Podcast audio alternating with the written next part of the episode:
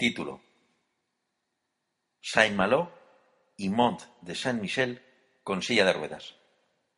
Hoy os muestro, en mi recorrido por Francia, que continúa hacia la Bretaña comparada en Saint-Malo, la ciudad amurallada que los corsarios protegieron y custodiaron.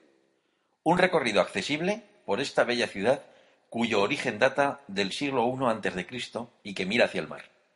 Perderse por sus calles es hacerlo por siglos de historia, retroceder en el tiempo y disfrutar de un paseo cuya culminación se encuentra en lo alto de la muralla, accesible por rampa y desde la que podremos disfrutar de excelentes vistas de la ciudad y de sus fuertes que abren sus puertas cuando baja la marea.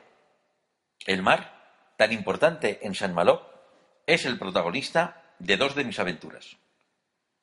Una de ellas, bucear en el Canal de la Mancha gracias a un barco con una plataforma accesible en un lugar donde los corsarios escondían sus tesoros.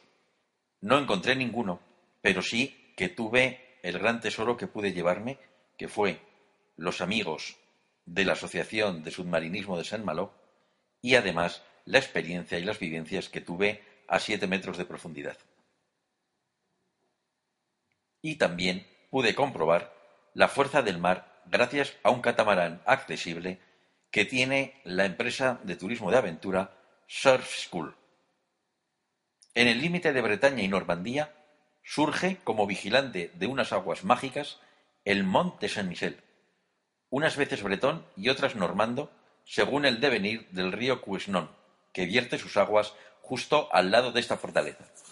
Nos convertimos en protagonistas de un cuento de hadas y nos adentramos gracias a una entrada accesible con silla de ruedas. Recorremos sus calles llenas de leyendas druidas y batallas romanas. La abadía del siglo XI cede su nombre a esta fortaleza que adquiere mayor fuerza observada desde la mejor panorámica en un pueblecito a siete kilómetros de la abadía.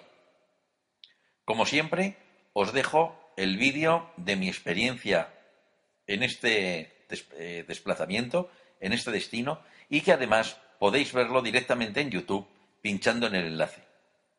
También os dejo la galería de fotos en Flickr, que podéis pinchar en el enlace, así como diferentes reportajes de mi viaje a Francia y también más información sobre Bretaña.